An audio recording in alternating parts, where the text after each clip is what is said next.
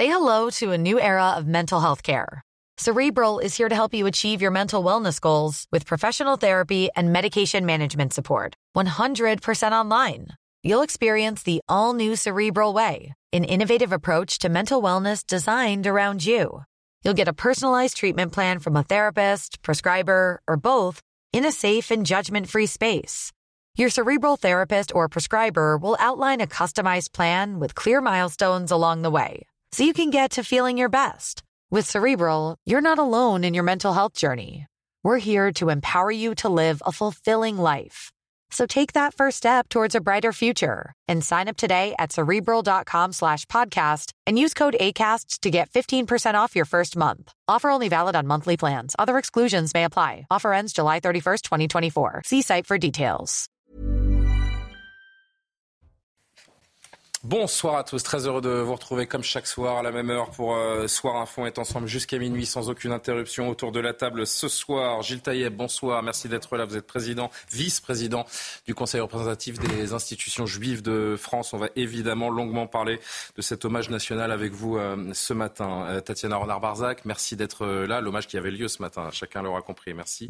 Journaliste politique, merci d'être là, chère Tatiana. Guilain Benessa, merci d'être présent comme avocat de l'autre côté de la table. Jean-Claude Dacier, comme tous les mercredis. Bonsoir, cher Jean-Claude. Merci d'être présent, chroniqueur politique, les équipes CNews, Karim Avrik de la rédaction, tout comme Johan Usaï du service politique. Voilà pour euh, les présentations, sans perdre de temps.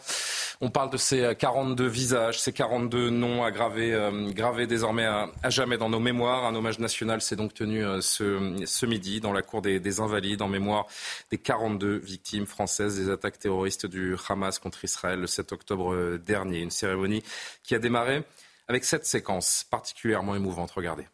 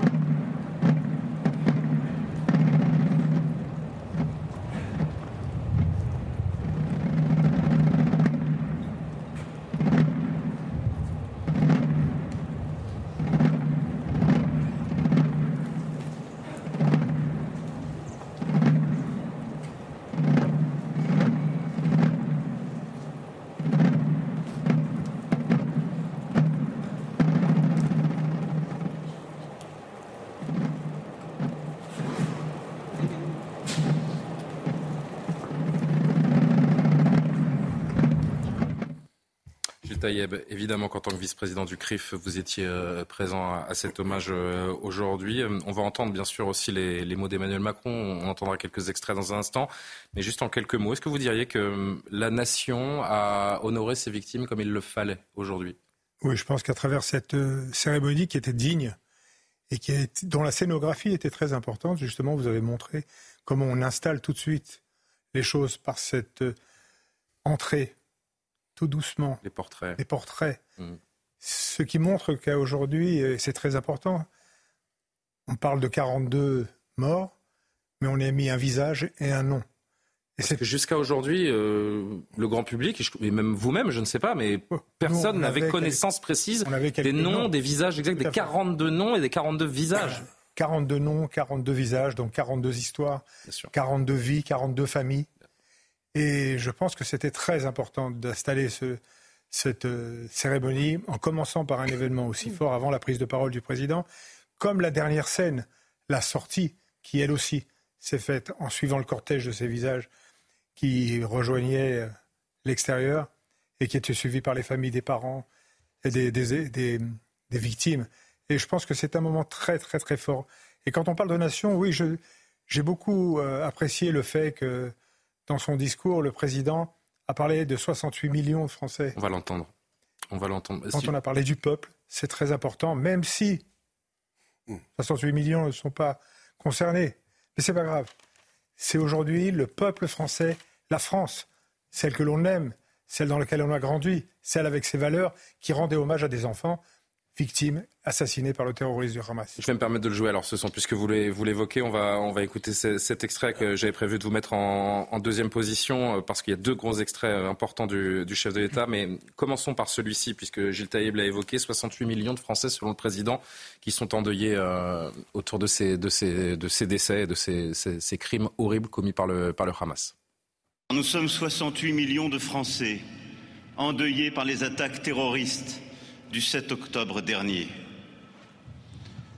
68 millions, moins 40 de vies fauchées. 68 millions, dont 6 vies blessées. 68 millions, dont 4 vies à jamais meurtries par leur captivité. 68 millions dont trois vies sont encore prisonnières, pour la libération desquelles nous luttons chaque jour. Je ne voulais pas mettre cet extrait en premier, je vous dis pourquoi, parce qu'à travers cet extrait, je, vais soulever une petite polémique. 68 euh, millions de Français endeuillés, si seulement c'était vrai. On aurait aimé, hum. on aimerait que ce soit vrai, mais c'est pas grave. Quand le président de la République prend la parole, c'est la France qui prend la parole.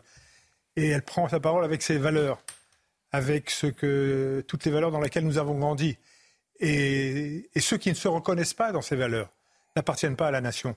Et il y avait aujourd'hui des indignes qui étaient là aussi. On va en parler aussi. Donc on va pas se, qui n'appartiennent pas pour nous à cette population française.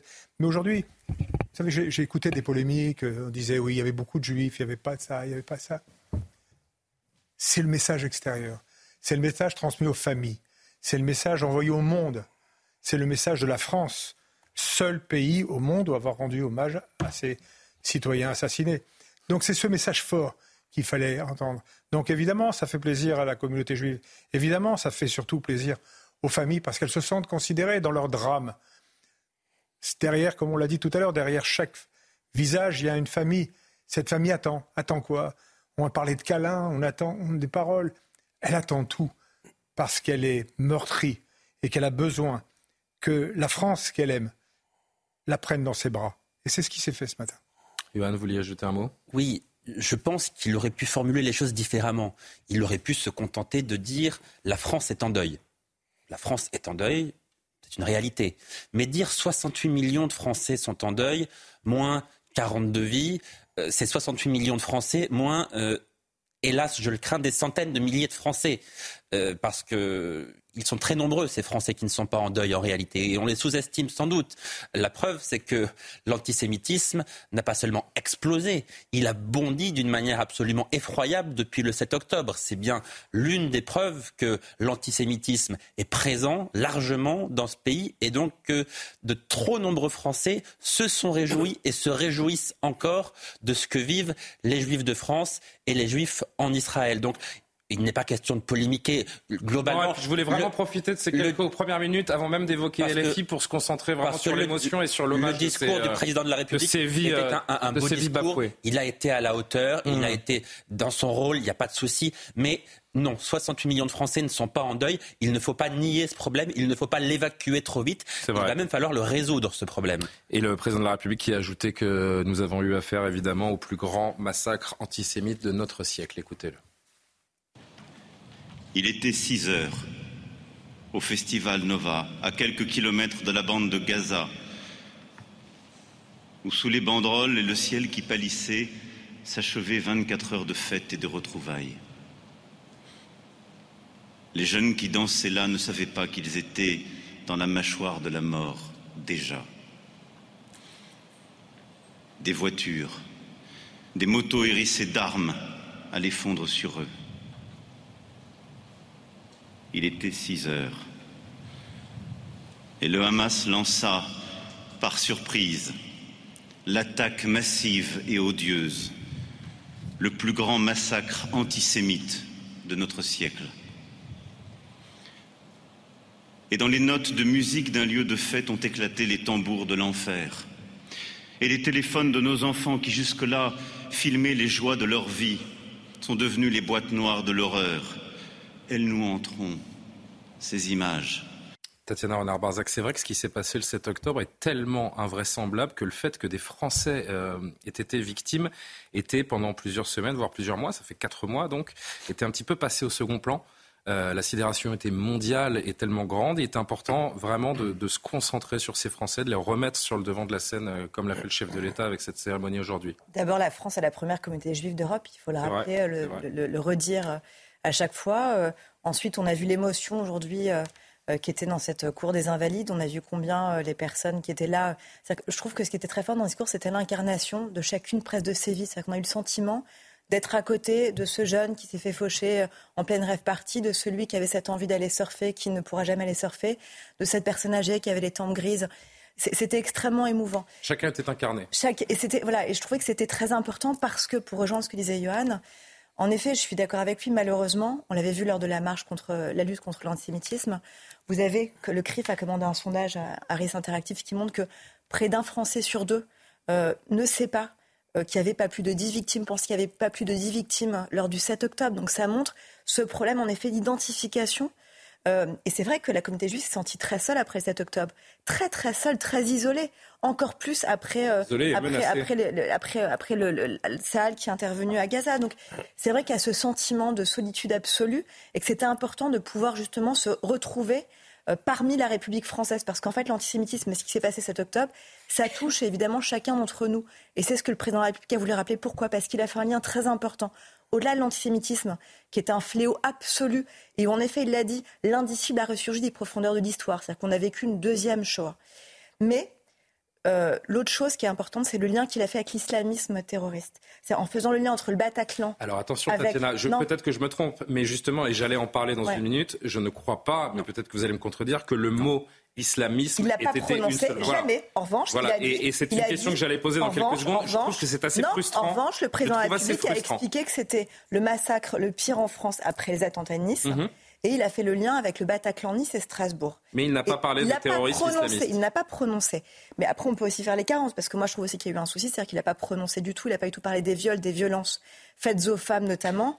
Et c'était, si vous voulez, ça a été une arme de destruction. Je veux dire ce que je retiens, puisqu'on en est là. Il fallait euh, souiller en fait des femmes juives, il fallait souiller des corps, des dépouilles, même des dépouilles. Et donc ça, c'était quand même. Mais peut-être que remettre encore des mots sur les atrocités était peut-être pas le bienvenu à ce moment-là. Moi, en tout cas, c'est un point de vue euh, vraiment euh, strictement personnel. Moi, ce que je veux dire, la, frustration que j'ai ressentie et la seule et unique frustration que j'ai ressentie, c'est que d'une, il a dit le mot Hamas mais n'a jamais vraiment euh, posé une définition, expliqué ce qu'était selon lui le, le Hamas. Et en effet, il a parlé des victimes du terrorisme mais je ne sais toujours pas de quel terrorisme euh, ce soir il a. Non, non, mais si on est. Pardon, le Bataclan. Euh, j'ai entendu sur ce plateau. On... si on n'ose pas désigner quel est l'ennemi, si on n'ose pas euh, désigner quel est l'ennemi qui commet l'abjection, comment le combattre? Julien, il l'a dit à plusieurs reprises avant. Je ne veux pas polémiquer gratuitement, mais il y a un moment, il faut dire les choses peut-être. Alors, Gilles Taïeb peut-être et Jean-Claude, Guilain, Karima qui n'ont pas encore pris la parole. Gilles Taïeb, est-ce que je vais trop loin en en évoquant cette, cette, frustration de ne pas avoir assez défini le Hamas et ne pas avoir euh, vraiment défini le terrorisme également Je pense que la définition n'était pas le lieu. Il fallait aujourd'hui, et c'était pour ça que c'était important, déjà dans le panneau de l'indication, de l'invitation, c'était contre le terrorisme qui a tué en Israël. Oui, mais c'est pas le terrorisme, basque, c'est pas les Irlandais. Oui, et après on désigne le Hamas. Le Hamas est, désigné alors que d'autres ne veulent pas désigner le Hamas. Hmm. Donc je pense que Effectivement, il l'a dit plusieurs fois, c'est ce que disiez là. Il l'a il, dit plusieurs fois, l'islamisme a été montré du doigt lorsqu'on parle du Bataclan, lorsqu'on parle de ces agressions. Ces attaques ont été des attaques islamistes en France. Donc, dans ce cadre-là, on aurait toujours aimé plus. Vous n'avez pas ressenti cette frustration Non, je n'ai pas ressenti ben, cette frustration. J'aurais aimé qu'on parle des otages. On n'en a pas parlé, mais c'était peut-être pas l'endroit parce qu'il y avait un message particulier. Encore une fois, un message particulier vis-à-vis des familles qui étaient là, vis-à-vis du peuple français qui a regardé, et aussi un message vis-à-vis de ces 20 ou 25 de population qui ne se reconnaissent pas dans ces 68 millions de Français qui adhèrent à, cette, à, cette, à ce discours. Alors aujourd'hui, c'est une démonstration de ce que doit être la France, mais c'est aussi, et comme vous le disiez tout à l'heure, c'est une invitation au combat. Bien sûr. Parce que si on ne le fait pas, ben demain, ça recommencera et il y aura un 7 octobre en France. Jean-Claude Dacier, euh, je voudrais que ceux qui n'ont pas encore pris la parole puissent euh, apporter un commentaire. Ça a pris quatre mois, donc cet hommage, euh, mais il a eu lieu. tout a été fait et dit comme cela devait un être. Peu tardif par rapport au calendrier, mais c'était une très belle cérémonie, très émouvante. Il n'y a pas eu une seule fausse note. même les gens de, de LFI, j'irai pas qu'ils on y vient, Jean-Claude. fait discret, on va y venir dans une seconde le discours du président, moi je partage ce que disait Johan Usaï, les 68 millions paraissent euh, faux, ne pas correspondre, hélas, à la réalité de ce qu'est la France aujourd'hui. J'ai connu la France dans les années 70, où là le soutien à Israël était total, sans discussion aucune. Là, aujourd'hui, et les, les, gens, la présence des gens de LFI, quelque part le montre, sinon le démontre, il y a en effet un pourcentage, je ne dis pas de 25 ou 30% d'antisémites. Il y a des gens qui condamnent, il y a des antisémites sans aucun doute, hélas, mais il y a aussi ceux qui condamnent la politique menée par euh, Netanyahou depuis plusieurs années. Donc au total, nous avons en effet euh, une France qui n'est plus la France unique que j'ai connue dans les années 70. C'est une France qui est euh, cassée, brisée, inclusive, diront certains, où chacun défend ses intérêts en se moquant un peu du drame des autres, c'est pas très bon signe. Je sais, enfin, c'est peut-être pour ça que le président a dit 66 68 millions, tout le monde.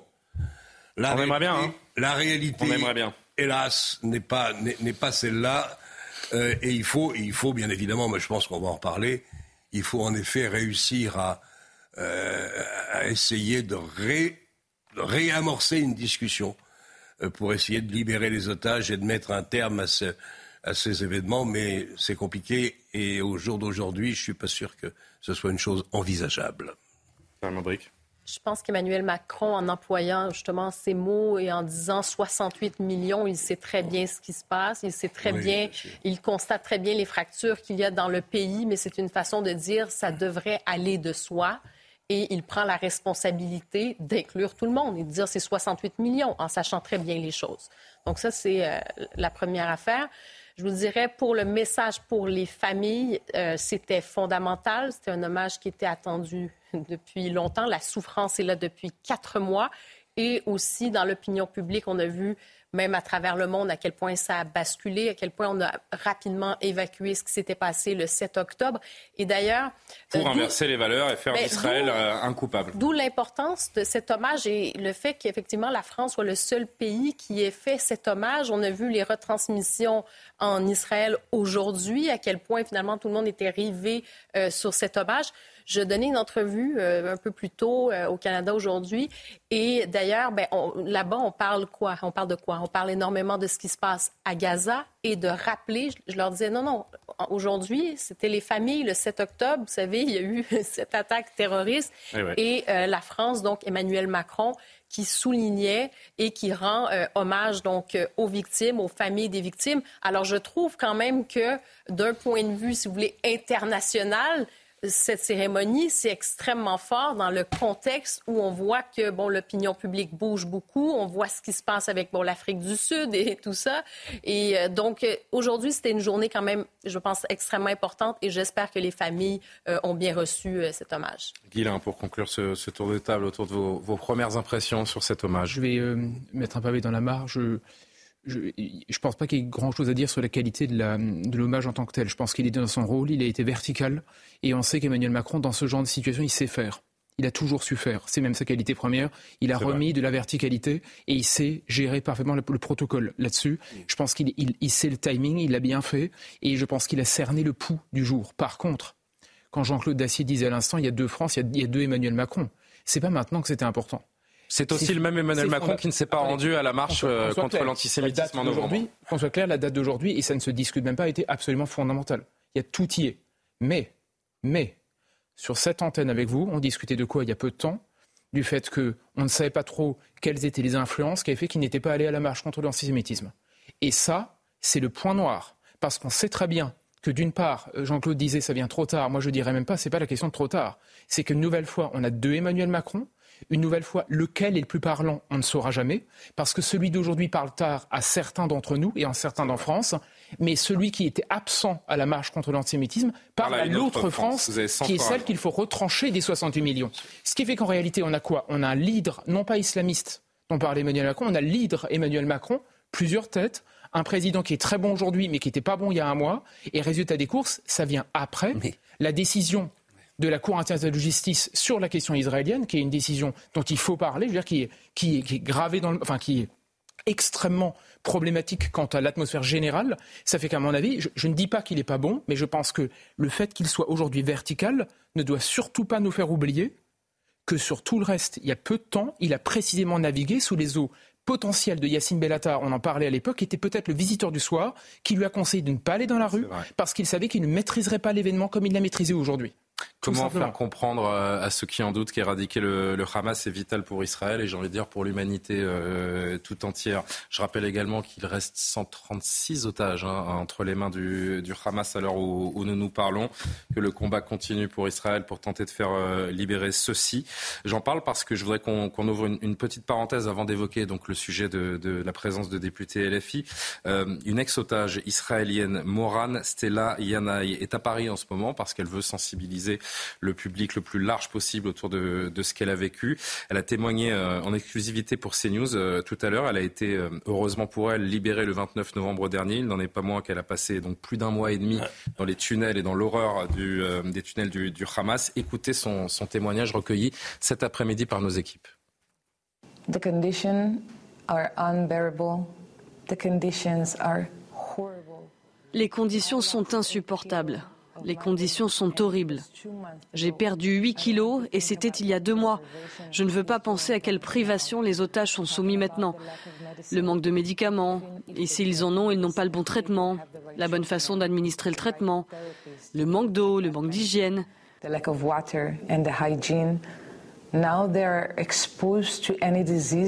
Et ils sont exposés à n'importe quelle maladie. N'importe quelle maladie peut les tuer. N'importe quelle maladie peut les infecter.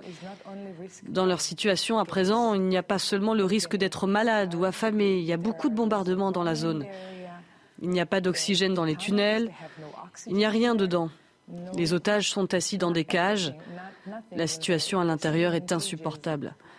Et je pense que maintenant, c'est encore pire que quand j'étais otage.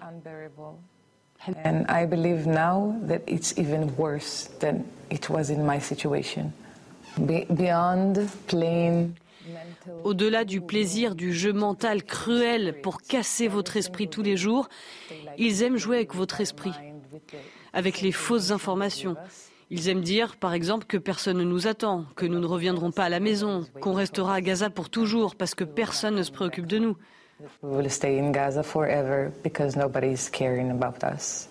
Gilles Taïeb, on dit que l'histoire nous donne des leçons.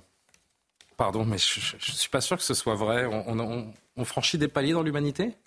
Quand on voit euh, ce qui est arrivé à 80 ans d'intervalle? Non. Non, je pense que malheureusement, on n'a pas retenu les leçons de l'histoire. Et je pense surtout ce qu'il faut, c'est analyser les témoignages. Vous savez, il n'était pas dans l'habitude de la société israélienne de de parler, de montrer, de donner des images, de donner des témoignages aussi horribles que cela, et d'autres qui sont encore euh, dans des tiroirs et qui arriveront progressivement. Mais si on le fait, c'est pourquoi? C'est parce qu'il y a eu le 7, et je le dis, la compassion internationale, le 7. Et à partir du 8, on a oublié. Le négationnisme est rentré en marche. On a nié. On a, on a, on a osé dire que ces gens mentaient. On a osé dire que ça n'a pas existé on a osé dire que ces femmes n'ont pas été violées. Donc il fallait le temps de, pour elles d'accepter ce qui leur était arrivé et comprendre l'importance de leur témoignage. Parce qu'aujourd'hui, c'est la, guerre entre la vérité et le mensonge qui tue.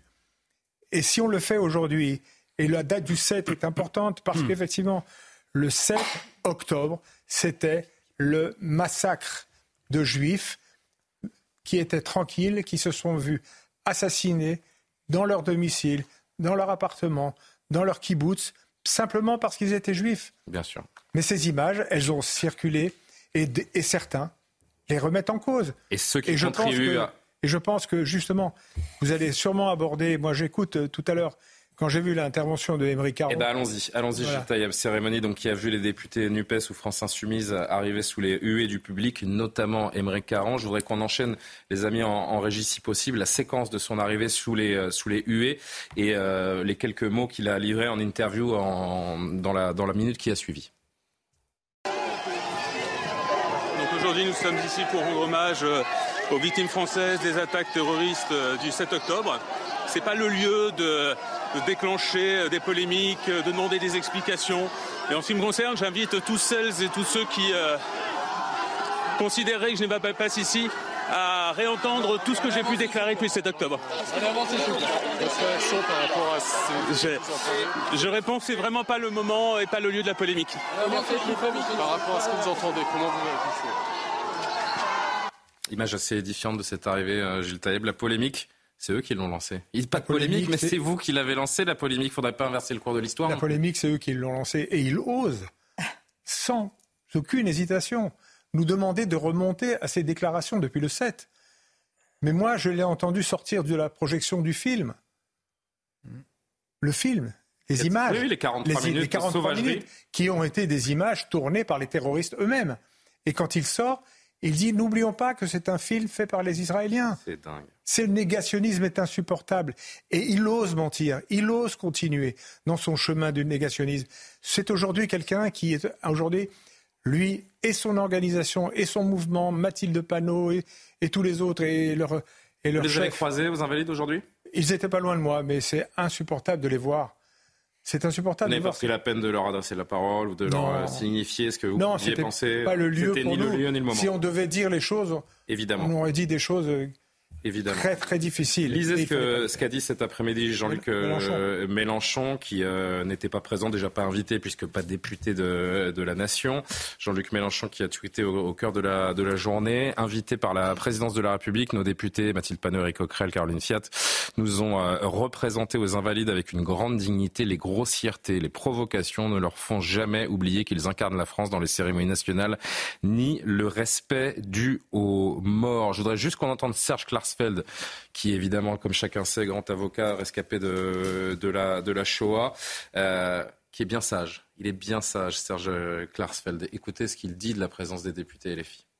Ça me gêne en tant que, en tant que citoyen ayant pris le parti d'Israël et des victimes de, de l'attentat de Gaza. Mais d'un autre côté, il est normal que les parlementaires français euh, aient le droit de se rendre à toutes les cérémonies et que la liberté d'opinion soit respectée. Le sage a parlé. Mais euh, c'est vrai, le protocole républicain a été respecté pour cet hommage national. Non, mais naturellement, ils étaient invités de fait parce que c'est le, le, protocole. Donc il n'y a pas de débat là-dessus. Ce qui est indécent, c'est le fait qu'ils aient accepté d'y aller. Ils auraient pu dire, d'accord, nous sommes invités, mais quand vous êtes invités, quand, euh, on ne veut pas de vous à des obsèques, par exemple, vous, avez la décence de ne pas vous y rendre. Bon, là, ça n'a pas été le cas. Mais je dois dire que j'ai du mal à cacher un certain plaisir, finalement, en voyant ces députés se faire ruer, parce que je me dis que, en réalité, ça n'est que justice. Alors bien sûr, ce sont des élus. Pas très sain. non, mais ça n'est pas très simple. Pardon, ce sont les premiers à organiser des casserolades euh, à droite et à gauche à tort et à travers quand ils le souhaitent. Euh, là, c'est eux qui sont concernés. On ne va pas non plus pleurer sur leur sort, voyez-vous, parce qu'ils sont quand même responsables, me semble-t-il, en partie de la montée et de l'explosion de l'antisémitisme dans ce pays depuis le 7 octobre. Donc le fait qu'ils soient hués, finalement, ça n'est que que justice. Et Jean-Luc Mélenchon qui dit une chose, les députés de la France insoumise incarnent la France. Non, pardon, ils incarnent une partie de la France. Et on sait quelle partie ils incarnent ils précisément. ils incarnent leurs électeurs. Et la partie de la France qu'ils incarnent, me semble-t-il, c'est en partie une France qui est une France négationniste, antisémite, dans la haine du juif, dans la haine d'Israël, de la politique d'Israël. Ça, on a le droit de le contester, mais ils incarnent l'ensemble de cette France-là avant tout, me semble-t-il, et ils l'ont démontré de manière incontestable depuis le 7 octobre dernier. Guilain, vous l'y réagir, ils savaient très bien qu'ils allaient attiser le feu en étant présents Oui, alors je, suis désolé de, venir à des considérations pour le, coup, pour le coup purement politiciennes, en quelque sorte, dans, cette, dans cet hommage. Mais, mais s'agissant de l'LFI, il ne faut, pas oublier, on, le, on le passe sous silence un peu trop, c'est que c'est les professionnels du pourrissement. C'est les professionnels du pourrissement. Donc, ils sont jamais aussi à l'aise que lorsqu'il s'agit de pourrir. Ils ont, ils ont pourri l'Assemblée dans des moments invraisemblables. Maintenant, ils sont là, ils s'invitent à la partie, ils n'ont pas à venir. Mais en même temps, le protocole leur permet de venir, ce qui fait qu'ils sont dans un entre-deux. Ils sont excellents. Croyez-vous pas qu'on leur aurait reproché Mais alors, justement, je veux dire, mais alors quel, quel est le problème? Ils ne seraient pas venus, on aurait dit qu'ils se cachent. Ils viennent, ils créent le buzz.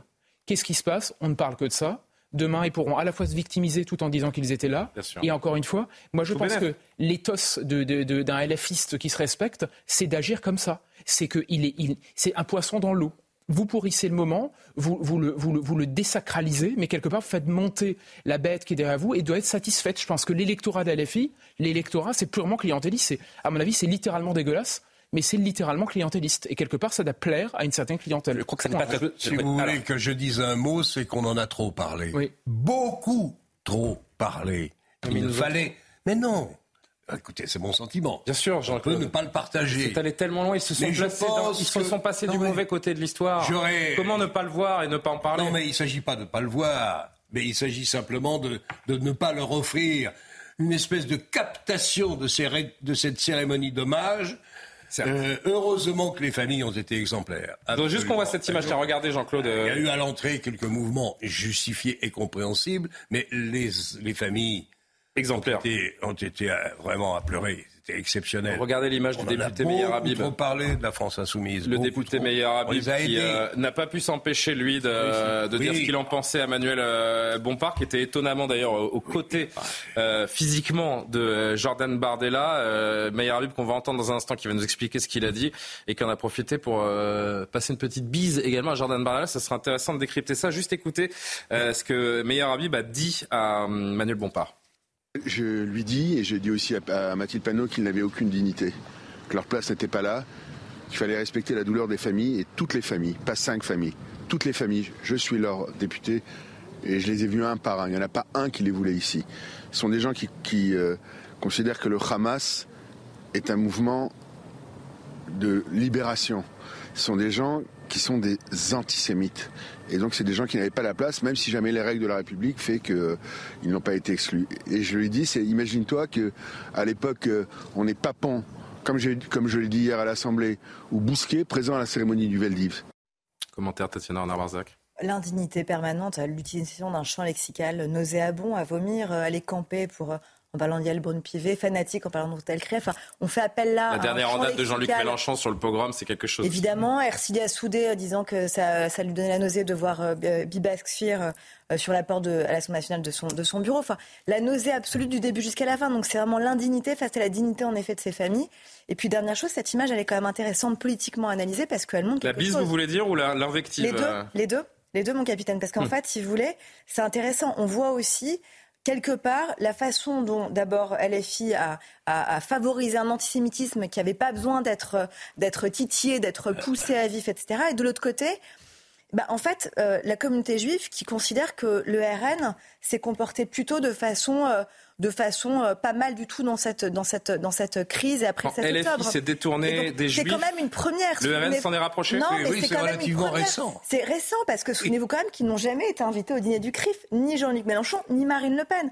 Et Jonathan Arfi en a parlé aujourd'hui, hein, je ne sais pas si vous l'avez entendu. C'est intéressant, bien sûr, oui, je l'ai entendu. Il a dit, euh, qui est donc le président du CRIF dont vous êtes le vice-président, le RN est le faux ami des Juifs de France. Euh, pas oublier son histoire. Qu'en dites-vous, Gilles Taïeb?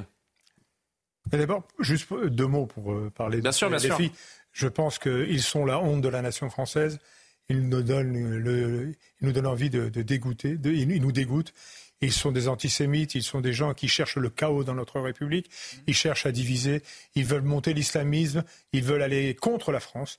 Et ça, aujourd'hui, ce sont des gens qu'il faut mettre à part et qu'il faut montrer du doigt, tellement ils sont destructeurs pour notre société. Maintenant, par rapport à, au Rassemblement national, par rapport à la, aux autres, bien, le Rassemblement national, effectivement, dans ses déclarations, est, est irréprochable aujourd'hui. Est-ce que vous direz que le RN a coupé tous les ponts avec l'antisémitisme? Je dirais, et je l'ai déjà dit une fois, ça m'a pas attiré que des amitiés, je dirais que Marine Le Pen et, et Bardella ne sont pas antisémites. Mais par contre, dans les racines de cet arbre, il y a l'antisémitisme. Et tant que ces racines n'auront pas été éradiquées, eh bien, il restera toujours la sève qui continuera à monter et alimenter un électorat qui peut encore, euh, s'il est libéré, eh bien, monsieur, Bardella, quand même, lors de une de ses récentes déclarations, a dit que Jean-Marie Le Pen n'était pas antisémite. C'est vrai. Il s'est rattrapé quelques jours oui, après. Si, si, ça m'a surpris, ah, évidemment. Évidemment, mais, on ne peut pas l'accuser d'antisémitisme comme on l'accusait Jean-Marie Le Pen. Sans aucun doute. Et dans, le parti, il reste quand même, cher Gilles, quelques, quelques membres qui ont quand même des liens euh, extrêmement particuliers avec... Je voudrais pour... C'est pour ça qu'il ne l'est sans doute pas, nous sommes d'accord. Pour conclure cette séquence, et, Karima va dire un, dernier mot, je voudrais peut-être qu'on voit le, dessin qui a peut-être le mieux senti euh, l'atmosphère autour de, de, LFI et cette séquence. C'est évidemment le grand plantu euh, caricaturiste qui a, a, choisi de grimer euh, donc Mathilde Panot et Emmanuel Bompard qui portent donc des, des bandeaux du, du, Hamas. Comment ça, on n'est pas les bienvenus en évoquant euh, l'hommage aujourd'hui? Tout est dit sous, le, sous les traits de, de Plantu. Ben déjà, oui, on voit avec l'image, mais je pense avec euh, la rhétorique sur la résistance hein, du mouvement de résistance euh, que serait le Hamas, qu'on a entendu donc dans la bouche de certains euh, éléphistes, de, certains insoumis. Il y a ça, et c'est surtout aussi hein, quand on analyse la séquence, je pense, d'avoir refusé d'être allé à la marche pour lutter contre, bien sûr, l'antisémitisme. Déjà, c'est injustifiable avec les mois qui ont passé, les semaines. On se dit comment ils vont justifier ça? À l'époque, c'était de dire, bon, il y a la présence du RN, alors aujourd'hui, eh soudainement, ça ne fait pas de problème, demain, ça sera quoi? Et surtout, moi, je ramène encore une fois, parce que c'est la journée aujourd'hui, c'était un hommage aux victimes. C'était une demande des euh, familles des victimes. Donc, pour les, les, chantres du consentement... Alors, pas toutes les familles de victimes, non, mais, pas toutes, mais certaines. Certaines, effectivement. Et c'était quand même un souhait, ça avait été quand même manifesté. Et comme je vous dis, euh, pour ce parti qui se dit euh, euh, privilégier le consentement, ben, je pense que déjà, il y a une énorme faille. En plus, avec la marche contre l'antisémitisme, ben, c'est ce que ça donne. J'espère qu'on va prendre un peu de hauteur aujourd'hui et qu'on va passer à autre chose. Voilà ce que l'on pouvait dire donc autour de cette très belle et importante cérémonie d'hommage aujourd'hui. On pense bien sûr euh, aux plus de 130 otages qui sont toujours entre les mains du, euh, du Hamas, aux, Juifs de France qui vivent euh, pour beaucoup d'entre eux dans, dans l'inquiétude. Merci beaucoup Gilles Taïeb, vice-président du CRIF, de vous être joint à nous pour cette séquence ce soir. Restez avec nous le temps juste de voir ce, ce prochain plateau d'explication de Noémie Schulz, puisque on parle encore de terrorisme. Salah Abdeslam, vous le savez peut-être, vous qui nous regardez, a été extrait de sa cellule en Belgique aujourd'hui, renvoyé en France, condamné à la perpétuité incompressible pour sa participation aux attentats du 13 novembre 2015 qui ont fait 131 morts. Le terroriste a été transféré dans une prison de la région parisienne. Avant plus d'explications, regardez le tweet du garde des Sceaux euh, aujourd'hui qui informait donc de, cette, euh, de ce transfert de Salah euh, Abdeslam. Salah Abdeslam vient d'être incarcéré dans une prison de la région parisienne conformément à la décision de justice française et au souhait des associations de victimes. Il y purgera sa peine de perpétuité incompressible les raisons de ce transfert un peu surprise, en tout cas inattendu, avec Noémie Schulz en juillet 2022. Juste après sa condamnation à la réclusion criminelle à perpétuité incompressible, Salah Abdeslam avait été prêté par la France à la Belgique, euh, le temps d'y être jugé pour les attentats euh, de Bruxelles de mars 2016. Il devait ensuite revenir en France. Mais à l'issue de ce procès, Salah Abdeslam avait demandé à rester en Belgique. La France y était opposée, estimant notamment que cela conduirait à dénaturer et alléger la peine française. En effet, la perpétuité incompressible n'existe pas en Belgique. Mais la justice belge avait donné raison à Salah Abdeslam dans le cadre d'un référé, c'est-à-dire une décision rendue en urgence. Cette procédure civile euh, se poursuivait, mais sans attendre la décision définitive, eh bien, les autorités belges ont décidé de remettre Salah Abdeslam aux autorités euh, françaises. Il a été incarcéré dans une prison de haute sécurité à Réau, en Seine-et-Marne. Le parquet fédéral belge a expliqué dans un communiqué que le retour de Salah Abdeslam vers la France à l'issue de la procédure pénale était irrévocable. En clair, il n'était juridiquement pas possible à la Belgique de garder Salah Abdeslam plus longtemps. Ce que contestent les avocats euh, de Salah Abdeslam, ils ont dénoncé une violation de l'état de droit. Les associations de victimes des attentats du 13 novembre ont-elles fait part de leur soulagement de savoir que le seul membre encore en vie euh, des commandos eh bien, allait purger sa peine en France? Et avant d'en discuter ensemble, écoutez maître Delphine Pachi qui dénonce une violation de l'état de droit. Elle est l'avocate de Salah Abdeslam. C'est absolument pas prévu puisque c'est une violation pure et simple d'une décision de justice. Donc c'est vraiment hyper choquant dans un état de droit. Et en tant que démocrate, euh, je suis vraiment choquée. Ah ben je me demande dans quel jeu on joue et je me demande si on est encore en démocratie en Belgique. C'est vraiment pas la première fois que l'État ne respecte pas une décision de justice, euh, mais à ce niveau-là, c'est quand même un peu du jamais vu, à part peut-être le cas de M. Trabelsi précédemment. On envisage en tout cas une plainte pénale par rapport aux fonctionnaires et notamment euh, au parquet fédéral et euh, à l'État belge qui a une responsabilité pénale pour ces actes. C'est une première chose. Des recours, il est parti. On va évidemment examiner tout ce qu'on peut faire à ce stade. Je rappelle rapidement qu'en octobre dernier, la justice belge avait interdit le renvoi en France du terrorisme. Elle avait estimé que ça pouvait faire donc courir le risque de traitements inhumains dégradants en cause des conditions de détention très strictes. Hein. Il était filmé 24 sur 24, isolé de tout contact, mais surtout une peine de prison incompressible en France, donc à perpétuité. Situation et décision surtout, Jean-Claude, euh, inattendue. Juste retour des choses C'est vrai que ça a précédé une réunion qui devait avoir lieu, si c'était demain ou après-demain. Et je comprends que les, que les avocats euh, soient euh, surpris. Il y a un petit bruit annexe, mais c'est pas, les gens ne l'entendent pas, je pense. De là à parler, de l'autre côté, mais de là à parler d'abus de, droit, alors que en France, en tout cas en Belgique, je ne sais pas, mais en France, on s'interroge tout de même sur euh, le rôle de nos grands magistrats, Conseil constitutionnel, qui dégomme la moitié des décisions qui sont prises par les élus lorsqu'il s'agit de lutter contre euh, l'immigration, lorsque je vois que le PNF, toujours le même, se saisit du salaire de M. Estanguet en disant Mais il est trop payé à six mois des Jeux Olympiques, je ne rappelle pas l'épisode François Fillon, on a en effet, oui, un problème avec la manière dont fonctionne la justice dans ce pays, et tant pis pour les avocats euh, de M. Abdeslam euh, machin chose, il méritait, je pense, de terminer et je pense qu'il n'y a pas de scandale. C'est un débat qui me paraît totalement euh, extravagant. Il n'y a pas de scandale au fait qu'il fasse sa peine en France, dans les conditions qui seront celles écoutez, je sais que nos prisons. La crainte, c'était pour nous, hein, ici en France, c'est que. Euh... Ils ne reviennent pas. Non, c'était. Oui, mais s'il purgeait justement sa, peine en, Belgique, il pouvait, à partir de 15 années, faire une demande de, de liberté, ce qui ne sera pas possible. Je trouve que c'est mieux qu'il fasse sa peine. Ah, mais on va pas pleurer pour lui. Hein. Ça, je pense que personne ne va pleurer pour lui ici ce soir. Symboliquement, c'est important qu'il purge cette peine sur le territoire français. Je, désolé Julien, je ne réponds pas tout à fait à votre question, mais je reviens juste sur ce que dit. Non, mais l'avocat vient de dire, si j'ai bien compris, ma, ma consoeur vient de dire que il, le problème c'est démocratie pour elle. Les conditions de détention, c'est un traitement inhumain ou dégradant.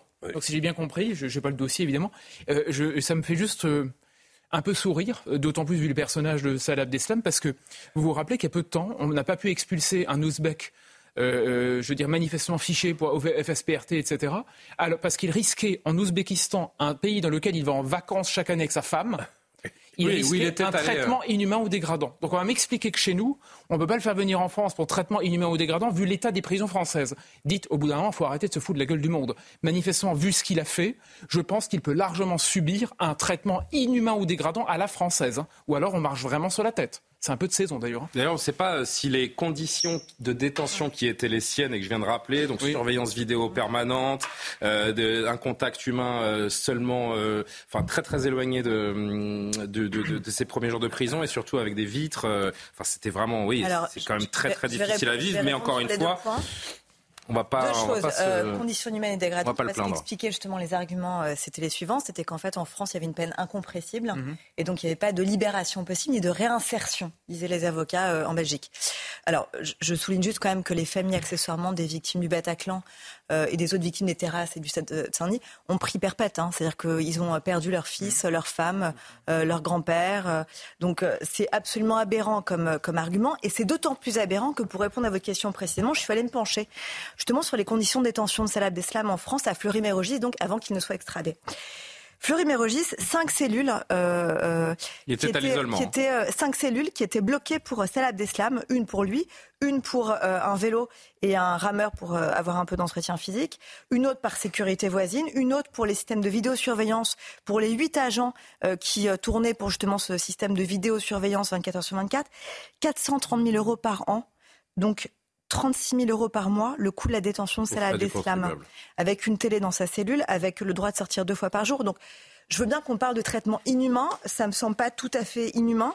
Euh, le coût est absolument exorbitant. Alors certes, c'était système de vidéoprotection, juste, c'était pas pour le fliquer comme on dit 24 sur 24, c'était juste pour éviter justement qu'il ne se, suicide, puisque c'était le seul rescapé de ce, de, ce, de ce, commando des terroristes du 13 novembre 2015. Donc je pense que là, on pousse quand même les choses extrêmement loin. C'est une très bonne chose que la France les, les récupère. Ils méritent d'être sévèrement punis et euh, que ce soit évidemment sur euh, notre territoire. Voilà pour euh, ce retour en France de Salah Abdeslam. J'en profite pour saluer Jean-Sébastien Ferjou qui a pris la place discrètement de, de Gilles Taïeb. Jean-Sébastien Ferjou, merci d'être là, directeur d'Atlantique. On va avancer, on va parler politique. donc avec vous notamment, cher Jean-Sébastien. François Bayrou qui a mis fin au suspense ce soir, pressenti pour remplacer notamment Amélie Oudéa Castera à l'éducation nationale. Le chef de file du Modem a expliqué finalement qu'il n'entrerait pas au gouvernement. je vais d'abord me tourner vers Johan qui va nous faire l'explication de texte. Faute d'accord profond sur la politique à suivre. Euh, et euh, euh, François Bayrou, je cherchais le prénom, qui a également un peu plus tard ce soir parlé d'une humiliation, d'une tentative d'humiliation de son parti, le, Modem. Que s'est-il passé? Que doit-on lire entre les lignes? Pourquoi refuse-t-il d'entrer au gouvernement ce soir? Oui, c'est un peu un, séisme en Macronie en réalité, parce que le Modem, c'est quand même le principal allié d'Emmanuel Macron depuis 2017. Euh, Ce qui se passe, c'est que euh, euh ces revendications prétentions n'ont pas été satisfaites. Il voulait être ministre de l'Éducation nationale et être numéro 2 du gouvernement, ce qui serait revenu en quelque sorte à faire de François Bayrou une sorte de euh, Premier ministre bis. Il y avait deux domaines qui me paraissent mériter un engagement plein. Le ministère de l'Éducation qui connaît aujourd'hui une crise de confiance qui vient de loin et que je croyais que l'on pouvait corriger. Enfin, je vais le faire à sa place, que je croyais pouvoir moi corriger François Bayrou. Mais de nombreuses discussions m'ont fait conclure à une différence d'approche sur la méthode à suivre qui me paraît donc rédhibitoire. Je vous laisse poursuivre. Oui, ce qui a bloqué le plus manifestement, c'est le fait d'être nommé numéro 2 du, du, gouvernement. Pour Gabriel Attal, c'était absolument euh, inacceptable. Ça aurait été une claque monumentale pour lui, parce qu'on rappelle que François Bayrou a fait campagne auprès d'Emmanuel Macron pour que Gabriel Attal n'aille pas à Matignon, justement. Donc, il, ses prétentions étaient beaucoup trop grandes. Euh, donc énorme coup de gueule ce soir de, François Bayrou qui va quand même extrêmement loin, hein, qui parle de, désaccord politique. Alors désaccord profond. Alors qu'encore une fois, il est le principal allié. Il déclare la guerre à Emmanuel Macron ce, gouvernement. Euh, est-ce que c'est une déclaration de guerre? C'est une guerre politique. Hein, c'est peut-être un peu fort, mais néanmoins, il est quand même président du MoDem. Euh, quand il c'est une cinquantaine de députés. Hein. 51, députés, très exactement, euh, plus quelques apparentés. C'est pas rien. Hein. quatre apparentés. Donc disons 55 députés du MoDem en réalité, mais quand il parle, il est président du Modem, donc il n'engage pas que lui. Est-ce que demain, quand on aura connaissance du gouvernement, ça signifie qu'il n'y aura aucun ministre du Modem Et je crois que les députés Modem ont appris à la télévision ce soir, comme chacun d'entre nous, que François Bayrou n'y allait pas. Hein, euh, Alors il les a convoqués. ils ne l'ont pas très bien pris. Il, les a convoqués. Euh, ah, J'ai cru comprendre que certains le découvraient quand même un peu. Euh, en tout cas, ils étaient surpris. Il, les a convoqués, il, leur a parlé, et effectivement, certains étaient très surpris, très en colère même, puisque effectivement, de fait, ils sont extrêmement embarrassés. Ils ne savent plus ce soir où il se situe. Et les ministres du Modem secrétaires d'État qui euh, peuvent être renommés sont dans une situation très embarrassante. Et on sait ce soir que l'Élysée les a bien appelés, fait pression sur eux pour qu'ils restent. C'est une manière de tenter de diviser le modem maintenant pour Emmanuel Macron. Dacier, euh, François Bayrou veut faire payer à Emmanuel Macron son, son passage vers la, droite, son virage vers la droite. Est-ce que vous parleriez d'une crise au sein de la majorité ce, soir? C'est ce dont il se plaignait il y a quelques, il y a quelques jours pour autant, il faut relativiser, comme dit l'autre. Mhm. Euh, honnêtement, que François Bayrou ne rentre pas au gouvernement, je ne pense pas que ça déclenche un tsunami dans l'opinion. Non. Honnêtement. les femmes vont s'arracher les cheveux. Je pense que son heure est passée. Chacun se souvient, enfin non. Bah, pour lui, son heure était à venir. Les anciens se souviennent du piètre passage qui a été le sien lors de la loi Fallou, lorsqu'il était déjà ministre de l'Éducation nationale. Je ne sais plus quelle année c'était, c'était sous Juppé. 1994. Voilà. Millions dans la rue. Je vois était Premier ministre. Donc, bon, soyons pas euh, inutilement désagréables avec lui. non, surtout pas. après cette sortie. Oui, euh. mais justement, je referme la parenthèse. Oui, bien vu. Et honnêtement, euh, je ne crois pas une seconde à une crise de ah bon majorité. Je dis Emmanuel Macron a perdu son principal allié ce soir, quand même. Non, non, ah bon ça va s'arranger. Ah, ça va s'arranger. Mais c'est une diva susceptible. Oui, d'accord. Et il, il va, je veux dire. Mais on critique va pas. lui- on referme même- encore la parenthèse. Il est quand même haut commissaire de je ne sais pas quoi. Au plan. Euh, Au plan. au plan, euh, euh, et je pense qu'avec Macron, ça s'arrangera assez vite, qu'il va faire ce qu'il faut. Ah bon Euh, plutôt que de mettre le foutoir dans le gouvernement, parce que c'est ce qui serait passé, parce que mettez-vous à la place de Gabriel Attal, enfin, numéro 2, euh, euh, avec, avec lui, c'était Un évidemment pas ministre, quoi. possible. Donc relativisons encore une fois, tout ça n'est pas très grave. Parce que si le modem est en crise, ça veut dire qu'il faut dissoudre dans le, dans le mois qui vient. Et je ne pense pas, je peux me tromper, mais je ne pense pas qu'on en soit là. Jean-Sébastien et Tatiana, rapidement, on va parler de ce sondage qui met euh, Marine Le Pen grande favorite de la présidentielle également. Je ne crois pas que ce soit une vraie crise. C'est certainement un événement dans l'histoire de la Macronie parce que, incontestablement, le ralliement de François Bayrou ou l'alliance de François Bayrou avec Emmanuel Macron a permis l'élection de- d'Emmanuel Macron en 2017. Maintenant, François Bayrou ne contrôle pas le modem autant qu'il semble le croire. Il semblerait que là, les députés, un certain nombre de députés l'aient très mal pris, que Jean-Louis Bourlange, pour le coup, pourtant un pilier du modem, lui a dit euh, tu nous emmerdes et qu'il les met dans une situation impossible parce qu'il faut bien comprendre qu'il y a eu le modem canal historique que François Bayrou dirigeait avec Marielle de Sarnez. Marielle de Sarnez est disparue.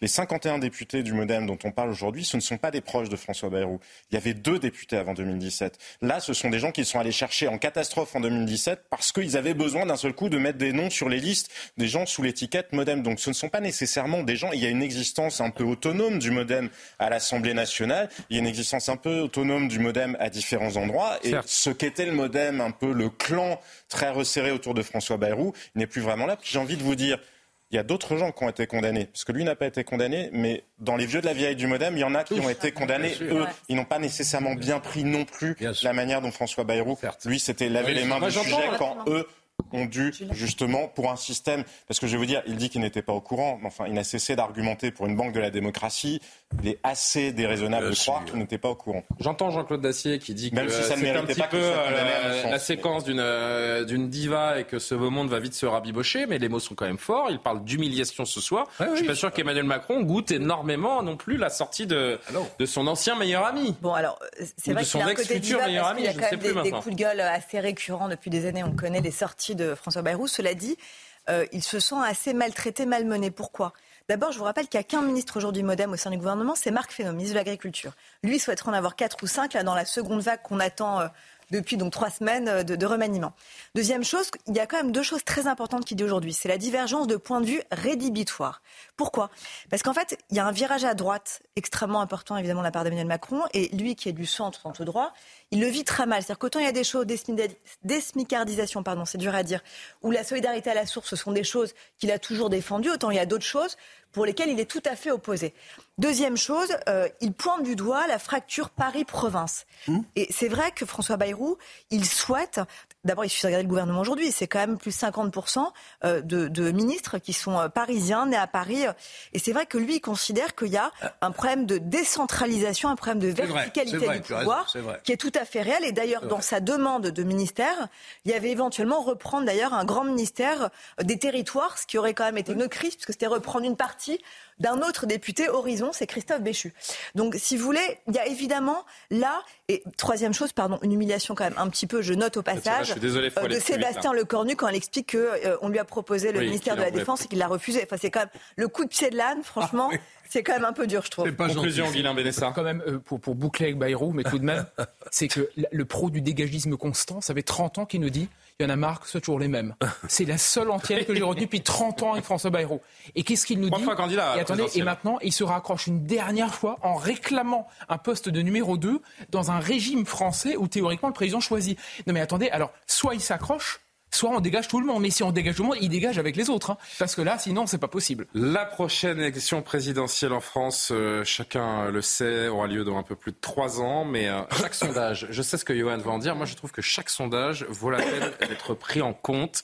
Et le dernier réalisé par l'IFOP fiducial pour Valeurs Actuelles nous interpelle un peu quand même ce soir. Si le scrutin avait lieu dimanche, Marine Le Pen arriverait en tête des intentions de vote au point de pouvoir revendiquer même la victoire finale. Marine Le Pen qui obtiendrait, vous allez le voir avec nous, nous. 36% des voix au premier tour de l'élection, loin devant l'éventuel candidat macroniste, euh, Gabriel Attal ou Édouard Philippe, avec 22% euh, chacun des, suffrages. Au second tour, l'ex-présidente du RN bataillerait ferme avec le candidat du bloc central. Selon cette enquête, Marine Le Pen totaliserait 50% des voix face à Édouard Philippe, donc au deuxième tour. On va, tourner cette page. Et euh, et 51%, pardon, si elle affrontait le Premier ministre actuel, Gabriel Attal. Vous avez vu, hein, je fais une petite parenthèse, la gauche dans tout ça, Jean-Luc Mélenchon euh, partirait, ce serait le seul candidat vraiment potentiel avec 14% d'intention de, de, vote. Mais passons. Ce qui nous intéresse vraiment, c'est euh, ce chiffre qui est de plus en plus important.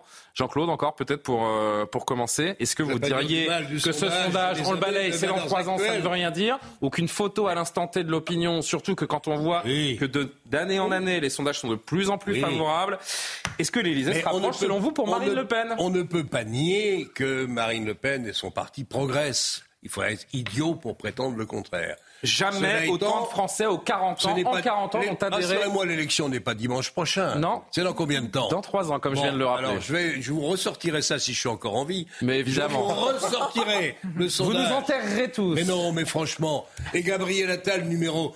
Bon, il est encore peut-être un peu jeune pour le job. Pardonnez-moi, mais euh, je, je, je, je crois toujours. Donc quoi? C'est des carabistouilles le sondage là? Je crois non, je dirais jamais ça. À l'heure actuelle, ce sont des amis. Donc oui, non mais euh, d'accord, mais si c'est en trois ans, ça n'a pas de. Ça je, je, non, il n'y a pas de sens politique comme, à donner à ce tout sondage. sondage. Comme tout sondage, vous l'avez dit tout il y a une à dynamique quand même. C'est une photo qui montre en effet que le Front National, le Rassemblement National, pardon, regresse. Cela, euh, cela étant, avant d'annoncer le résultat de la présidentielle dans trois ans, je pense qu'on a, on a encore quelques commentaires à faire. On verra. Euh, elle n'a toujours pas d'alliés. Je veux dire, gagner seule sera pas facile. Non, mais Et elle est, le, elle est le de... Rassemblement national n'a toujours pas réussi à convaincre ni. Elle est de plus en plus. Jean-Claude, elle est de plus en plus le réceptacle de, des Oui. différentes colères des. Français. Elle, est Elle- la seule à annoncer un référendum sur l'immigration. Oui, si elle venait à, à Elle entrer à l'Élysée, elle représente celle qui Et va elle dit- s'affranchir. Elle dit ça de oui à tous les européenne. mécontentements, ça rapporte en général. Et oui, est-ce que ça rapportera dans trois ans? C'est une autre question, mais la photo, l'instantané, Mais euh, dit beaucoup de choses. C'est un Karima, instantané. on fait un petit tour de plateau? C'est un instantané, mais ça en dit quand même beaucoup, je pense, sur l'état euh, des Français, sur ce qu'ils pensent en ce moment, sur, oui, sur les colères, sur ce qu'ils souhaitent, et aussi sur le changement de perception de, de ce parti au fil des années, de ce processus de dédiabolisation. On l'avait déjà vu euh, lors des dernières élections. Il y a quand même euh, euh, énormément de, de députés du RN qui ont été élus. Donc ça, c'était déjà euh, assez majeur quand ça, quand ça s'était produit. Mais c'est ça, sur les questions, en fait, ce que ça montre aussi, c'est quoi? C'est que les Français se préoccupent encore beaucoup de la question du pouvoir d'achat qui n'a pas été euh, résolue. On l'a vu aussi avec la crise des, des agriculteurs. On voit que c'est profond. On voit qu'il y a ce- cette colère. et euh, il y a même un certain désespoir qu'on a vu aussi hein, pendant la, crise des, agriculteurs sur la question de la sécurité, de l'immigration. Quelle réponse le gouvernement euh, amène? Ben, je pense aussi que ça témoigne d'où en sont les Français. Cela étant dit, je suis d'accord sur, euh, par exemple, pendant la campagne électorale, ça c'est toujours là où le bas blesse. Est-ce que Marine Le Pen, lors de débats, par exemple, est-ce qu'elle va être capable de communiquer? Est-ce qu'elle va être capable de rejoindre à ce moment-là? Ben, c'est toujours là où ça se complique pour elle. Le pari étant pas être réussi, euh, Johan, reste à savoir si ce fameux plafond vert de la, de la présidentielle sera franchi. Non, je crois que le pari est loin d'être réussi Ah bon pour l'instant. Il y a encore beaucoup d'obstacles, beaucoup d'épreuves à franchir pour Marine Le Pen avant d'arriver à, à l'Élysée. Vous savez, c'est une chose. c'est pas toujours bon signe d'être le favori d'une élection en trois C'est- même souvent mauvais signe. l'annonce du résultat. C'est même souvent mauvais signe. Mais euh, vous savez, c'est une chose de répondre à un sondage en disant je vais voter pour Marine Le Pen, et c'est une autre chose de mettre un bulletin Marine Le Eh Pen oui. dans l'urne. Euh, je me suis- j'ai- pour avoir bien suivi la campagne de Je vous rappelle 2000 que vous êtes dans un isoloir. Hein. mais pour répondre à, à- justement Quand oui. vous votez. pour, pour, euh, avoir bien suivi la campagne de Marine Le Pen en 2022, quelques semaines avant le premier tour, il y a un sondage qui la donne, me semble-t-il, à 49 ou 50% face à Emmanuel Macron au second tour. C'est-à-dire quasiment ce qu'on voit là, elle termine à 42 Ouais. Donc dans les sondages, elle est souvent surévaluée, Marine Le Pen, en, réalité, précisément parce que les Français en colère disent on va protester, on va voter pour elle. Une partie, en tout cas, beaucoup aussi Et puis au moment à du choix idées. final, c'est peut-être un Et petit. La main au moment du choix final, pour une partie d'entre eux, une Bien partie sûr. seulement de ces électeurs, effectivement, ils hésitent dans l'isoloir et la main tremble un peu. Est-ce qu'elle arrivera à faire changer cela, elle a encore trois ans pour y parvenir. Ça n'est pas impossible, mais euh, ça reste pour l'instant euh, un défi qui est loin d'être gagné, me semble-t-il. Il faudra certainement attendre jusqu'à un éventuel débat euh, d'entre-deux tours pour mm. voir vraiment si elle a la capacité de Il y a quand même, il y a quand même eu des vents, pardon, il y a quand même eu des vents favorables. Il y a quand même eu l'inflation. Oui l'immigration, la colère des agriculteurs, elle a quand même, c'est quand même une séquence en off. Plein de députés rennes vous disent en fait c'est très favorable pour nous. Il faut être honnête, elle prospère aussi sur la colère. Première chose. Deuxièmement, il y a aujourd'hui, c'est un vote de contestation, ça devient un vote d'adhésion et de plus en plus elle est dans des couches les retraités, les artisans, les commerçants, les ouvriers, les personnes qui ont euh, euh, un CAP par exemple. Elle progresse dans des catégories. Troisièmement, ça dit quelque chose aussi. Aujourd'hui, il faut suivre regarder en Europe la régression, le recul de la droite dite de gouvernement et la droite identitaire nationaliste qui progresse. Et, donc, elle, elle, prend aussi, elle vient aussi mordre dans l'électorat de droite traditionnelle. Donc, c'est en ça que c'est intéressant. Cela dit, il y a une marge Dans une France qui se droitise, elle aussi. Évidemment. Donc, et puis, avec en plus Emmanuel Macron qui droitise aussi sa politique. Donc, souvenez-vous de la phrase de son père il vaut mieux toujours, on préfère toujours l'original à la copie.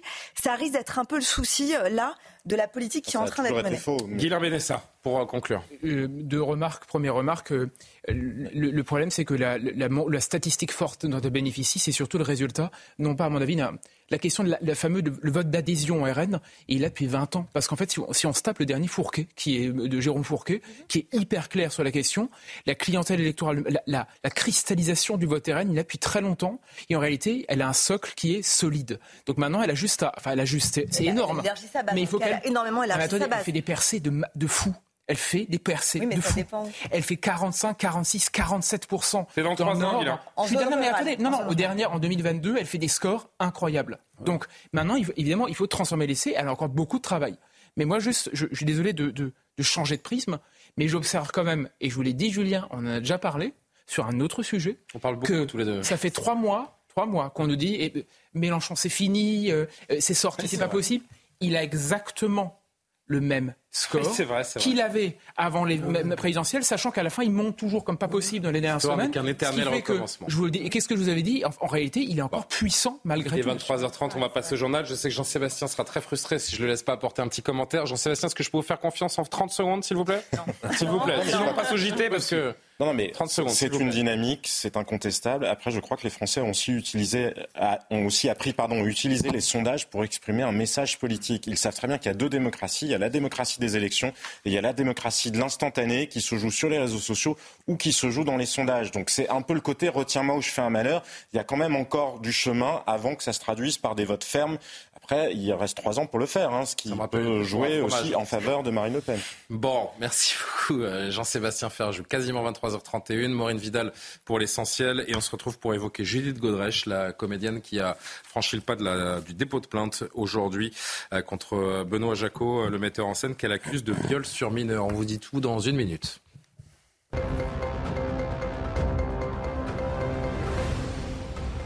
À Noisy-le-Grand, en Seine-Saint-Denis, ce soir, un homme est décédé après des échanges de tirs avec la police. Peu avant 20h, l'homme s'est rendu devant le domicile de son ex-femme qui a déclenché son téléphone grave danger, un dispositif de protection de victimes de violences conjugales. Arrivés sur place, les forces de l'ordre ont été visées par des tirs de cet homme et ont ouvert le feu en retour. Alors que le Pas-de-Calais est placé sous surveillance par Météo France pour crues et pluies inondations, Gabriel Attal se rendra à nouveau demain dans le département auprès des sinistrés. Un déplacement que nos équipes CNews suivront sur le terrain. Les habitants retiennent leur souffle après deux violents épisodes d'inondation en l'espace de trois mois dans le département. Enfin, un entretien diplomatique à Jérusalem sans s'étendre vers un accord de trêve avec Anthony Blinken a eu lieu aujourd'hui. Mais le Premier ministre israélien Benjamin Netanyahou a annoncé plus tard dans la soirée la préparation d'une offensive sur la ville de Rafah. Se plier aux demandes du mouvement islamiste palestinien ne ferait que mener à un autre massacre, a-t-il déclaré dans une allocution télévisée. Merci beaucoup Maureen pour euh, l'essentiel. Je vous le disais juste avant le JT, l'actrice Judith Godrèche a donc déposé plainte hier contre le réalisateur, metteur en scène Benoît Jacot. La comédienne accuse lui qui a 77 ans aujourd'hui de viol sur mineur. Les faits se seraient produits dans les années 80 alors qu'elle était encore une adolescente. C'est une histoire comme les histoires d'enfants qui sont kidnappés et qui n'arrivent pas à penser du mal de leur ravisseur, a écrit Judith Godrèche dans une lettre qu'elle a transmise à la brigade de protection des mineurs. Il a fallu des années donc presque 40 ans, pour que l'actrice réalise que ce qu'elle a pris longtemps pour de l'amour était en réalité, selon elle, de la prédation. On va discuter euh, quelques instants de, de cette affaire. Je voudrais juste que vous voyez cet extrait qui fait, qui, qui donne beaucoup de sens et euh, beaucoup de, qui ajoute beaucoup de contexte à cette, à cette affaire dans un documentaire de 2011, donc il y a 12-13 ans, signé par Gérard Miller, étonnamment, qui lui aussi, et on va en parler quelques instants juste après, est accusé de, de viol aujourd'hui. Mais d'abord, au-delà de Gérard Miller, c'est une interview de Benoît Jacot qui euh, revient euh, pendant quelques secondes, longues secondes, sur sa relation avec Judith Godrèche. Écoutez et comprenez la façon dont il en parle. En commençant à vivre avec Judith Godrèche alors qu'elle était encore mineure, c'était clairement une transgression pour vous? Oui, c'est forcément une transgression parce que je ne sais plus, euh, ne serait-ce qu'au regard de la loi euh, telle qu'elle se, telle qu'elle se dit, on n'a pas le droit en principe, je crois. Donc, euh, une fille comme elle, euh, comme euh, cette Judith, qui avait en effet 15 ans, moi, en principe, j'avais pas, et moi, 40, j'avais pas le droit. Je crois pas. Mais ça, alors, elle n'avait rien à foutre, et même elle, ça l'excitait beaucoup, je dirais. Le fait est que, d'une certaine façon, faire du cinéma est une sorte de couverture, au sens où on a une couverture pour tel ou tel trafic illicite. C'est une sorte de couverture pour, des mœurs de ce type-là. Je dirais sûrement, ça peut être comme ça. Ah oui, mais les cinéastes, il est artiste, il est en train de créer une actrice, euh, de fabriquer, oui, c'est leur truc, bon, voilà. Euh, et en même temps, dans, le, le, landerneau cinématographique, on peut sentir qu'il y a une certaine, euh, estime ou une certaine admiration pour ce que d'autres aimeraient sans doute bien pratiquer aussi. Voilà. Il y a ça aussi, ce qui n'est pas désagréable d'ailleurs. Karim Abrik, cet extrait, c'est une leçon d'impunité. Oui, c'est comme ça que je l'ai ressenti. Non, non, c'est extrêmement euh, choquant, extrêmement troublant aussi, parce que finalement, dans cet extrait, on voit, il dit que oui, euh, sous le couvert du cinéma, ben, finalement, vous pouvez aller vers euh, des bas instincts et même des délits, même des crimes, parce que... En fait, il s'amuse, pour que bien on comprenne tous, il s'amuse que le cinéma, finalement, serve de couverture à ces comportements illicites. Oui, puis ça interroge, en fait, sur une période, sur un milieu aussi, mais une période qui était très libertaire, où on se permettait justement d'aller en fait, d'exploiter littéralement des enfants, des jeunes. On l'a vu notamment avec l'affaire euh, Madineff. On le voit, bon, dans les déclarations que dit Judith Godrèche. Après, on verra avec euh, la justice comment la, justice tranchera, mais ça nous témoigne quand même d'une certaine époque, d'une tolérance. On se dit, mais où étaient euh, les, personnes autour? Personne ne voyait rien. On cautionnait tout ça. On, laissait libre cours à la situation. Et maintenant, ben, c'est tout le débat entourant la prescription. Je pense que c'est là. Euh, moi, par exemple, je regardais du côté au, Mais cette Canada. n'a que peu de chances d'aboutir, puisqu'à l'époque, la prescription ne courait que 10 ans après la majorité d'une victime mineure de moins de 15 ans. Et d'aucuns diront pourquoi a-t-elle attendu 40 ans pour euh, mais ça, il faut arrêter. conscience ou vouloir euh, porter plainte? Mais ça, il y a deux choses, hein, euh, rapidement.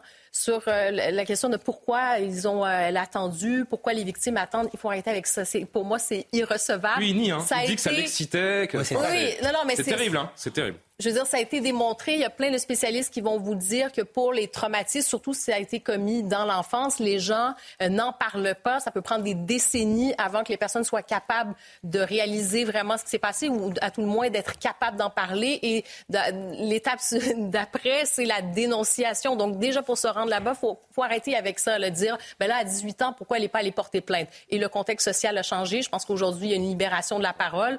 Euh, il y a eu le mouvement Moi aussi. Bon, on connaît euh, tout ce qui s'est passé.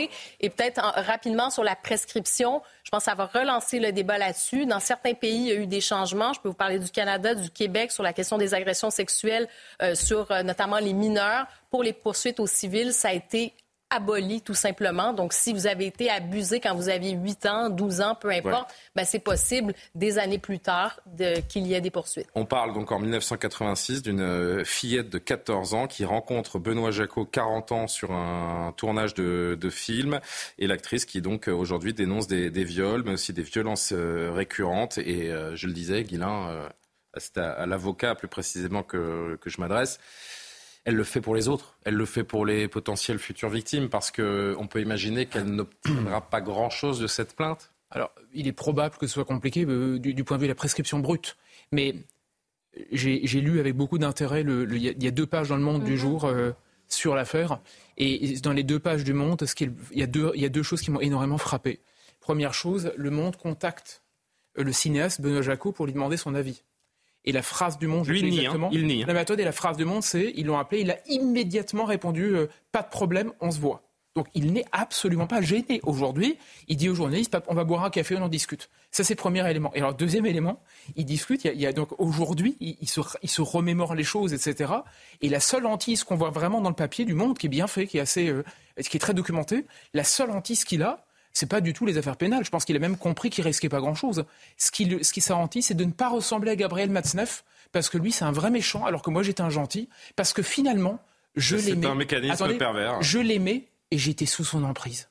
Oui, il dit, il, dit, il y a, il y a une autre interview où il dit, ou c'est peut-être même dans le même interview de, de Gérard Miller, il dit, elle a braqué, elle a braqué mon désir. Exactement. C'est-à-dire que c'est elle qui l'a. Mais ça veut dire que ça veut dire qu'aujourd'hui, qui a convoqué son désir, exactement. Ça veut dire qu'aujourd'hui, c'est vraiment un mécanisme pervers. Oui, mais ça veut dire qu'aujourd'hui, il est encore, je rappelle, il est encore complètement dans un logiciel d'époque, j'allais dire, en trouvant autre époque, autre mœurs. Et en plus, il ne comprend même pas qu'on ne peut, j'allais dire de façon même tactique, il pourrait au moins faire semblant, ah non, tranquille, de toute façon, la seule hantise, c'est de ne pas ressembler au vrai ogre qui est Gabriel Matzneff, parce que moi, je ne suis pas. Je ne sais pas s'il le comprend non, parce que dans le papier du Monde, il dit aussi, enfin, Judith Godrèche rapporte qu'à l'époque, il lui a dit « je suis pervers » et qu'elle est allée, elle, demander à son père, qui était psychanalyste, ça veut dire quoi, pervers? Donc, mm. si à l'époque, il lui disait « je suis pervers », c'est qu'il était quand même conscient de ce qu'il faisait. Et au-delà de ça, de toute façon, entre les deux, il est évident qu'une adolescente de 14, entre une adolescente de 14 ans et un adulte de 39 ans, celui qui ne sait pas donner son consentement ou qui ne sait pas exactement à minima ce à quoi il consent, c'est l'adolescent ou l'adolescente de 14 ans. Oui, puis il faut peut-être juste faire attention quand on dit autre temps, autre mœurs, autre temps, autre mœurs dans un certain milieu. Oui, dans un certain milieu, exactement. Bien sûr. Qui se permettait tout au nom de supposément l'éveil. Continuer à faire. Oui, c'est ça. Il y a trois, trois choses. D'abord, bon, il y a un déni absolu. Moi, j'ai lu cette interview face à ça. Ses réponses, il y a un déni absolu où il explique en fait. Ah, mais il elle voulait faire du cinéma, ça du cinéaste, elle avait un cinéaste sous la main, aberrant. Deuxième chose, euh, en effet, euh, il a quand même cette phrase hallucinante en disant ça semble un peu ironique, mais en fait, euh, c'est moi qui étais sous son emprise. Alors là, franchement, c'est la lutte totale. Et, surtout, il y a, y a un discours. En fait, en fait, il symbolise exactement tout, tout ce qui, tout ce qui est, tout ce que Vanessa Springora a, décrit dans le consentement et l'emprise en fait. C'est-à-dire l'inversion des choses totales, le côté un peu gourou presque en fait avec cette jeune fille. Il dit quand même à la fin de l'interview, à 15 ans, on ne peut pas vraiment être consentante. C'est-à-dire qu'il le reconnaît, il le comprend. Oui, mais il, il reconnaît, dans, dans l'entretien qu'on vient d'entendre, il reconnaît le caractère illégal et il s'en amuse. Qui est tout à fait Donc, il y a, le côté d'abord, il, y a ce déni absolu. Mais quand on est un artiste, on a toutes les excuses et les autres nous envient. Qui est commun à, plein d'autres. Il y a deuxièmement un milieu, évidemment pas anodin, le cinéma, je vous rappelle l'affaire Depardieu et bien d'autres. Un milieu quand même où il y a ce problème de la de la parole c'est là où ça a commencé, mais c'est là aussi où ça reste totalement enterré parce qu'il y a un système qui fait que bah, sinon vous êtes vite expulsé de ce milieu. Donc j'espère que ça sera de moins en moins le cas. Et puis troisième chose, il y a une question en effet des délais de prescription mm. euh, et puis même de changer les mentalités. C'est-à-dire qu'en effet, il y a certains pays où il y a l'imprescriptibilité, c'est difficile à dire. En fait, c'est Judith Godrèche euh, qui prend des risques aujourd'hui. Parce que comme c'est quasiment sûr qu'il n'y aura pas d'issue, là, elle prend un grand risque. Elle va se mettre une profession à dos, peut-être euh, aussi. Peut non, parce que je vous rappelle quand même qu'elle a fait déjà une série où elle commençait déjà à dire des choses, qu'elle avait écrit un livre qui s'appelait Point de côté où il y avait déjà des choses entre les lignes. Et je trouve que oui, mais le nom n'était pas jeté en pâture encore à ce moment-là. C'est courageux et à la fois c'est essentiel parce qu'elle poursuit un mouvement. On l'a vu dans plein d'autres histoires. Je, parle de Depardieu, etc. Elle poursuit un mouvement et c'est quand même assez symptomatique cette interview. On a quand même euh, Benoît Jacot face à Gérard Miller. et ben Gérard Miller, justement, on va en parler dans une seconde. Juste un dernier mot avec vous. un euh, dernier mot. un, un homme qui a dit cela? Un homme, ça s'empêche. Bien sûr même dans les milieux du cinéma. Et surtout un homme de 40 ans avec une fille de 14 ans. Même dans les milieux du cinéma. Un homme, ça s'empêche. Alors, et ça résiste à la tentation. Il y a quand même, sans vouloir, je connais pas bien le dossier non plus, donc je suis prudent, mais les parents quand même, ça me surprend. Non mais une vraie défaillance, une vraie bah, défaillance. Vos abonnés absentes. Me semble-t-il. Et quand vous lisez les alertes je mets un énorme Les parents de Judith Godrèche, il est pas là. C'est quand même très étrange. Le père qui Avoir son enfant de 14 ans et demi. Évidemment, qui ouais, s'inquiète sort avec un type de 40 ans passé. Sa, fille qui a même pas bah, 15 ans qui part à Venise avec cet homme, il mmh. s'inquiète de rien. L'ironie de l'affaire aussi également, c'est donc ce, cette séquence qu'on a visionnée où c'est Gérard Miller qui interviewe euh, Benoît Jacot. Et euh, justement, je voudrais qu'on prenne 2-3 minutes pour évoquer euh, Monsieur Miller, puisque de nouveaux témoignages de jeunes femmes, dont certaines mineures au moment des faits, accusent le psychanalyste euh, accusant le, de, comportement inapproprié pardon, le, le psychanalyste ces témoignages font suite à trois récits similaires dénonçant des attouchements et un viol révélé dans le magazine Elle le 31 janvier dernier. Le parquet de Paris aurait d'ailleurs reçu le signalement d'une femme voulant déposer plainte contre Gérard Miller. Les faits se seraient déroulés en 1995. Euh, c'est vrai que quand il y a un témoignage contre une personne, on peut parfois se poser la question d'une forme d'opportunisme. Quand il y en a 10, quand il y en a 15, on peut commencer à se poser de sérieuses questions. Johan Usaï. Alors prenons quand même des précautions que ne prendraient pas parce qu'ils n'ont pas vraiment l'habitude de respecter la présomption voilà. d'innocence. C'est pour ça aussi qu'on se permet de parler de Gérard Miller, parce qu'il n'y a, a, pas de plainte encore vraiment ouais. déposée, il n'y a pas de mise en examen. La présomption d'innocence lui est due comme à mm. tout autre citoyen, mais on va se permettre d'en parler parce que Gérard Miller est le premier à tirer sur les ambulances. Oui, parce qu'il Donc on le fait un petit peu euh, aussi pour ça. Effectivement, à la France insoumise, dès qu'il s'agit effectivement de clouer au pilori leurs adversaires, la présomption d'innocence n'existe pas. Il est présumé innocent, néanmoins il y a des témoignages, mais ils sont formidable quand même à la France insoumise parce que ce sont quand même les plus grands donneurs de leçons qui existent. Mais c'est fait, ce que je dis et pas, ce que je fais. Euh, parce que là, en l'occurrence, on a quand même des témoignages alors que la France insoumise est quand même être censée être un, parti euh, féministe. Euh, on a un député qui, qui gifle sa femme. Là, encore une fois, c'est quand même quelque chose qui est un peu, comment dirais-je, perturbant compte tenu de, de ce que ce parti prétend incarner. La France insoumise, encore une fois, qui donne des leçons, mais voilà, qui n'est pas capable de se les appliquer à, à elle-même. Donc je trouve que, que ça, ça, décrit bien finalement ce qui est, de, ce qui est devenu ce parti depuis, euh, depuis quelques années. On pourrait prendre d'autres exemples. Hein. Ils sont pour la mixité sociale. Euh, le député Émeric Caron met ses enfants à l'école à Versailles. Enfin, des exemples comme ça, on en a à l'appel. C'est ce que je dis. Et voilà, ça, ça, ça, ça, décrit bien ce qui est devenu ce parti. je préfère un, un député qui, qui parle de mixité sociale et qui met ses enfants à à l'école à Versailles qu'un un membre de LFI qui, euh, qui fustige euh, Gérard Depardieu et qui est accusé par 15 jeunes femmes de viol et d'emprise. La plupart d'elles font un récit d'ailleurs d'une relation donc de pouvoir dissymétrique entre un homme mûr, puissant et de très jeunes filles et d'un mode opératoire qui est à chaque fois euh, similaire. Je ne sais pas si quelqu'un d'autre veut, veut, ajouter, Guilain ou Tatiana ouais. ou non, mais sur, mais effectivement l'hypocrisie. Il nous reste une petite minute ensemble. Il a le droit évidemment à la présomption euh, d'innocence, mais lui ne la reconnaît pas aux autres. Je me souviens d'une vidéo de Gérard Miller, mais quasiment la bave aux lèvres, éructant contre Gérald Darmanin, ministre de l'Intérieur, oui. forcément violeur selon lui. Qu'il doit Alors, démissionner tout de suite sur le champ en hurlant. Quoi ouais. qu'on puisse penser sur le fond des comportements de Monsieur Darmanin, il l'aurait dit de toute façon parce que Monsieur Darmanin appartenait à ce gouvernement. Donc cette espèce de, de, morale à géométrie variable et qui n'est pas de la morale, qui est juste de l'instrumentalisation de la morale, je pense que oui, c'est insupportable. Malheureusement, ça ne suffit pas, semble-t-il, à, et on le voyait tout à l'heure avec des sondages avec M. Mélenchon, à détourner les gens de la France insoumise, avez... qui montre bien qu'il joue sur autre chose. Vous avez vu apparaître comme moi ce texte de Gérard Miller qu'on va découvrir ensemble, puisque c'est Martin Mazur qui vient de me l'envoyer là depuis, euh, depuis la régie. Ça a été publié à une heure ou deux à peine, donc on va le lire et le découvrir ensemble. Le magazine Elle me dit, c'est bien de ce soir, hein, cher Martin en régie, hein, ça, vient d'être publié.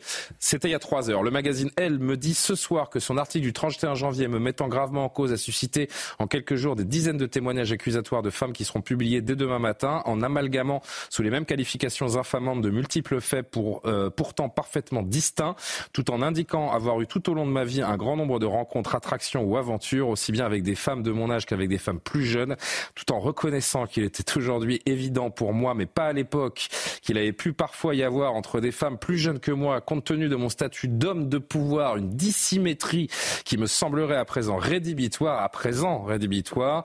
J'ai d'emblée décidé, j'ai d'emblée précisé, pardon, m'être toujours assuré du consentement des femmes que j'ai pu fréquenter et récuser de la façon la plus catégorique qui soit toute agression sexuelle et à plus forte raison tout viol. Ces précisions faites, il m'est impossible dans ces circonstances de répondre à de telles accusations et de dans ces conditions dignes et respectueuses, dans des conditions dignes et respectueuses de la parole et des droits de chacune et chacun. Dernier mot pour vous, Guillaume Benessa. Très simple. Euh, là, le seul fait d'avoir besoin d'environ 45 lignes pour écrire quelque chose qui tombe sous le sens, ça, ça met mal à l'aise, parce qu'en réalité, c'est trop long. Vous voyez, si j'étais son avocat, je dirais, n'écris pas 45 lignes pour quelque chose comme ça, qui est précisément, et c'est ça le problème, il écrit en 45 lignes ce qu'il reproche aux autres d'habitude d'un seul mot qui dégouline de sa bouche. Et il a besoin de 45 lignes pour l'écrire. Franchement, la seule chose qu'il faut faire, c'est se taire. Merci Guilain, merci à tous d'avoir participé à, cette émission. On va remercier euh, Martin Mazur, Coralie Deleplace, euh, Céline Génaud bien sûr à la, rédaction euh, en chef. On était un petit peu pris par le temps, hein. désolé pour la revue de presse et la dernière image si chère à, Jean-Sébastien. Mais euh, vous inquiétez pas, la prochaine fois vous aurez tout ce qu'il faut. On vous remercie, on vous souhaite une bonne nuit. L'édition de la nuit est à suivre sur CNews avec Simon Guillain. À demain.